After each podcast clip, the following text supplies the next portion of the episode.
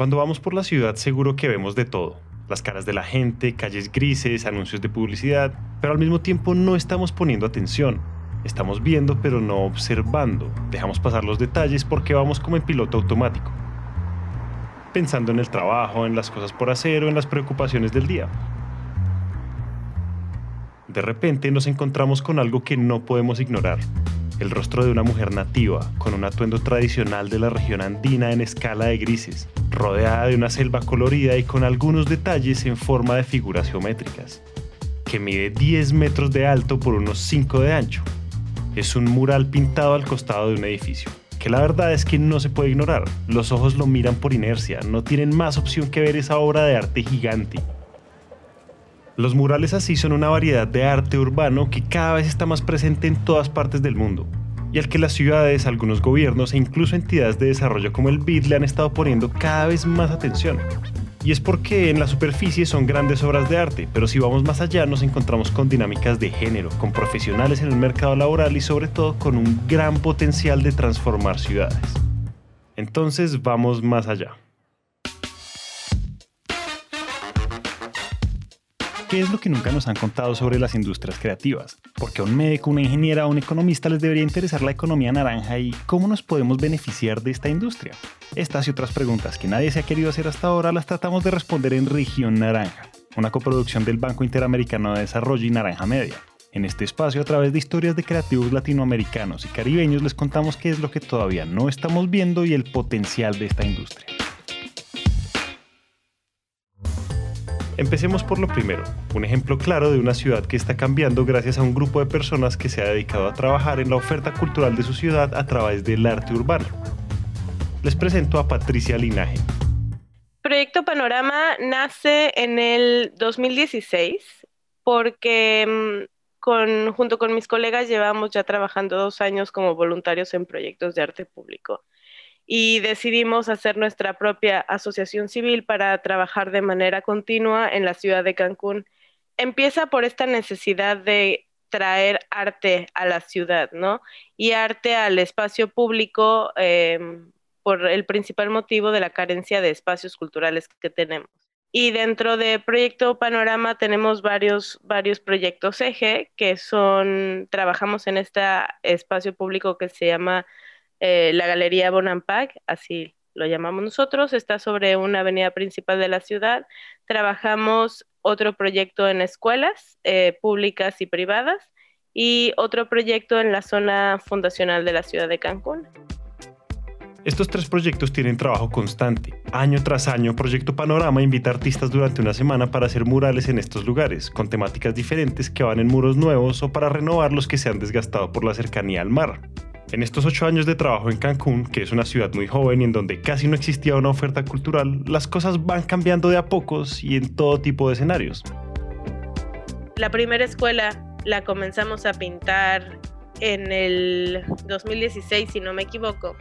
Y es una escuela que estaba a punto de cerrar porque no tenía infraestructura buena suficiente y tenía un problema de inundación que hacía que muchos niños faltaran a la escuela. Se inundaba el acceso a la escuela. Entonces nosotros sin saber esto llegamos, pedimos permiso, de hecho fue un mural en comunidad, yo lo tracé, unos chicos lo pintaron, unas amigas lo diseñaron y fue un mural de un día. Pero este mural habla de la conservación de los océanos y muestra mucha basura flotando dentro del agua. Entonces con este mural una vez que lo pintamos, el director se acercó al, municipio para pedir ahora sí recursos para que les pusieran la banqueta, porque el mural estaba justo por donde tenía que estar la banqueta para que los niños pasaran y no se mojaran los pies al momento de ir a la escuela por la inundación. Entonces, si no hubiera habido mural, no hubiera habido esta atención porque ya estaba el foco del público en la escuela, que eso al municipio le causó revuelto, y por eso pusieron la banqueta. Eh, hemos pintado muchos otros muros dentro de esa escuela y hoy de comenzar en el 2016 con 125 alumnos, hoy tienen 325 alumnos. Entonces se duplicó la matrícula, es una de las escuelas más recomendadas, hay mucho sentido de orgullo de los maestros y de los alumnos y aún así, ¿no? Poco a poco son los esfuerzos que van ayudando a, a las escuelas, ya tenemos cinco escuelas Em, todas son distintas, todas tienen diferentes historias y diferentes resultados, como pues todos los espacios que se intervienen. Pensemos un momento en esto porque es lo que muchos no logran ver. Con el arte y los murales han logrado tener un impacto tangible en la educación de la ciudad, en varias escuelas, y hasta se convirtió en un catalizador de acción y educación frente a temas de cambio climático y cuidado del medio ambiente. Pero lo que es aún más interesante es que el impacto no acaba ahí. Definitivamente hay más cosas. Siempre decimos que estamos haciendo ciudad, pero es la, es la verdad. Eh, esta ciudad se fundó con la principal, eh, el principal motivo de generar dinero con el turismo. El turismo de playa, el turismo de fiesta, el turismo... Y ahora nosotros impulsamos mucho esta parte de también hay turismo cultural y hay muchísima gente que viaja, viene y busca los murales. Muchísima gente. Hay un par de personas que hacen ya tours de los murales. Es algo que se ofrece en algunos hoteles. Ay, si quieres ver arte, puedes ir a ver estos murales, ¿no? Ahora hay turismo de arte urbano. Eso es impresionante, porque aunque Proyecto Panorama no es la única organización dedicada a esto, de todas maneras son pocos los que han estado trabajando para lograr este tipo de cosas y de un punto en el que no había mucho para ver hasta hoy, en donde hay turistas que van a Cancún solo para ver el arte, pues el avance es gigante. Están generando nuevas dinámicas en la ciudad y creando nuevas fuentes de atracción para un lugar que vive principalmente de sus visitantes. Pero por otro lado, esto no es perfecto, pues los retos en Cancún son los mismos de siempre a pesar de todos los logros. Hay cuestiones muy difíciles aquí que siempre son, por ejemplo, la recaudación de fondos. Todos estos procesos que vienen detrás para hacer ciudad, creo que el proceso más grande y el que requiere siempre más tiempo es el proceso del, patrocinio y de la recaudación de fondos. Es como un, un constante estar convenciendo a la comunidad de por qué es bueno tener arte. Y pensarás que después de que estamos hablando, ocho años de hacer esto en la zona, ya sería más fácil y no, sigue siendo complicado. Son los mismos cancunenses, ¿no? Locales, amigos, conocidos, eh, que nos apoyan económicamente en estos proyectos. O sea, los que, eh, mi amigo que tiene el restaurante, mi amiga que tiene el restaurante, mi amigo que tiene la imprenta, el amigo que tiene eh, no sé, el Airbnb. Entonces son estas personas, no las grandes empresas, no los grandes empresarios cancunenses, no las grandes marcas, sino los mismos colegas que cancunenses de toda la vida que quieren ver estos cambios, los que siempre nos apoyan económicamente, porque creemos en el beneficio y justo ahora, por ejemplo, acaba de pasar un festival de, de arte que no organizamos nosotros, pero ves cómo se empieza a pegar a otras personas. Eh, hay más personas queriendo traer arte a la ciudad. Para que todo esto cambie, tenemos que mostrar más historias como la de Cancún en donde se puede ver el impacto, el valor que tiene el trabajo de organizaciones como Proyecto Panorama para transformar a través de la cultura. Y es que si han logrado esto con todos esos retos y con muy poco apoyo del gobierno local, imagínense lo que podría suceder en las ciudades con muy buen apoyo, en donde sí se entiende que esto es inversión que tiene retornos como los que se han visto en Cancún. Por ejemplo, en Río de Janeiro es famoso el turismo de graffiti y en Bogotá se reporta que en los últimos 10 años ha crecido este tipo de turismo urbano en 50% que según la Organización Mundial del Turismo tiene alrededor de 270 millones de turistas en busca de este tipo de experiencias. Todo esto porque es una experiencia auténtica, con aprendizaje participativo de las artes y el patrimonio con características esenciales del lugar, y provee conexión con aquellas personas que residen y crean esta cultura viviente que el turista quiere conocer y de la que se quiere hacer parte. Ahora, si por un lado tenemos organizaciones dedicadas a orquestar que todo suceda, por otro lado tenemos artistas. Y en el sector del arte urbano también hay temas importantes por mejorar.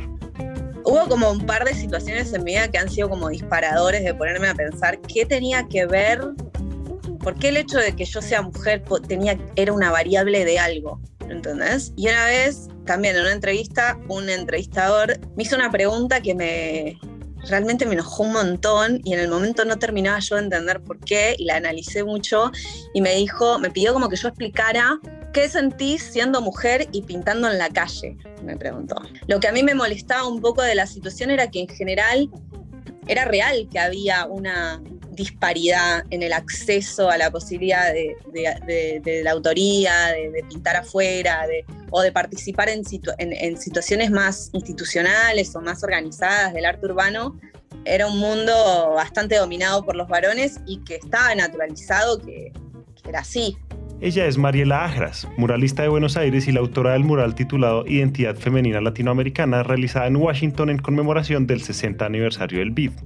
Y en ese momento de su historia, cuando la entrevista despertó esas reflexiones sobre el género y el oficio que ella ejercía hace ya varios años, empezaron a surgir más preguntas sobre todo esto.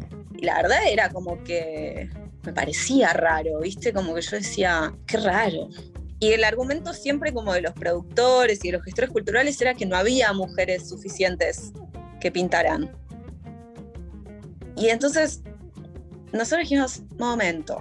Y yo hice un posteo en Facebook que dije, hola, si sos mujer muralista de Argentina, poné tu nombre acá abajo. No sabes lo que, o sea, brum.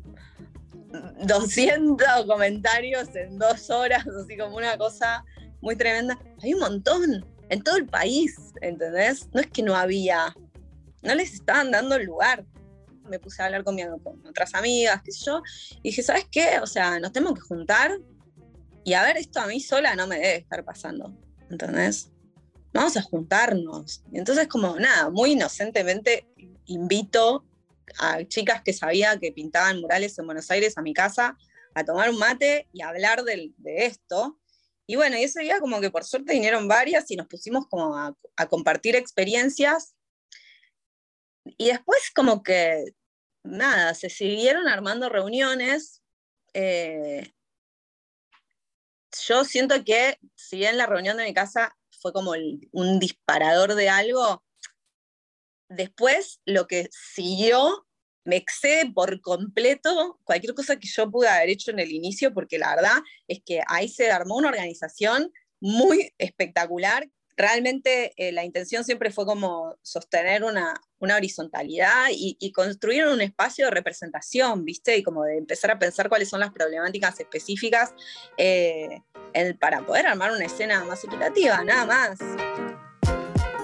Este grupo de mujeres muralistas creció orgánicamente por todo el país, con grupos independientes y autogestionados bajo el nombre de Agrupación de Mujeres Muralistas de Argentina o AMURA porque solo en la ciudad de Buenos Aires se había demostrado que casi un 90% del total de las obras que podían apreciarse en la ciudad fueron realizadas por varones, sobre todo los de mayor envergadura y visibilidad.